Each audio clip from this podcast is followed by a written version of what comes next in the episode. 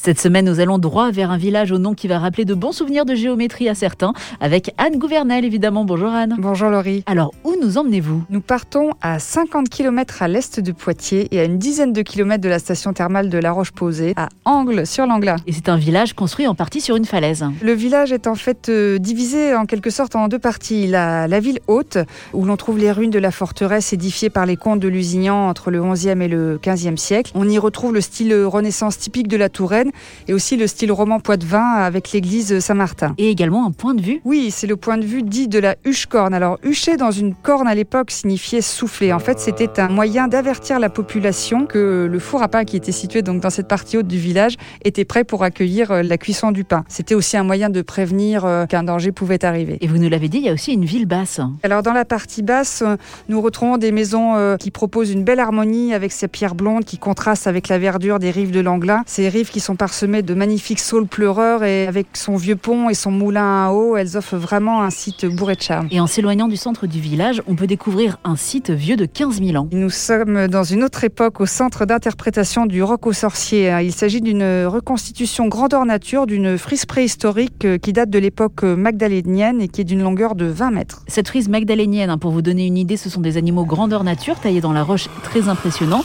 Mais d'un tailleur à un autre, il y a qu'un pas avec une autre spécialité d'angle qui concerne les autres tailleurs, ceux qui créent des vêtements. Un savoir-faire très particulier et très spécifique à Angle sur l'Anglin, les jours d'angle, c'est une, en fait une technique de broderie qui est vieille de plus de 150 ans et qui a ses plus belles heures à employer, pas moins de 300 marqueuses, ajoureuses, coordonneuses et dont le travail alimentait les, les grands magasins parisiens, des cours royales également euh, et, et aussi la présidence de la République. C'est vraiment un savoir-faire très spécifique euh, que les gens peuvent découvrir à la maison des jours d'angle. Une légende raconte qu'une autre invention est née à Angle. Ah, peut-être en effet, Laurie. Parmi les belles demeures du village euh, subsiste celle du cardinal Jean Labalu. Il est né à Angle en 1421 et c'était un ancien conseiller de Louis XI. Il aurait été l'inventeur des fillettes, ces minuscules cages de fer où le roi enfermait ses prisonniers. Et euh, lui-même, euh, Jean Labalu, serait resté enfermé 11 ans dans une de ces fillettes après avoir été soupçonné de trahison. Merci beaucoup Anne. Merci Laurie. Et rendez-vous la semaine prochaine hein, pour découvrir un autre village parmi les plus beaux de France. En attendant, vous retrouvez Angle sur l'Anglin dans le guide des plus beaux villages de France aux éditions Flammarion et sur le site internet lesplusbeauxvillagesdefrance.org.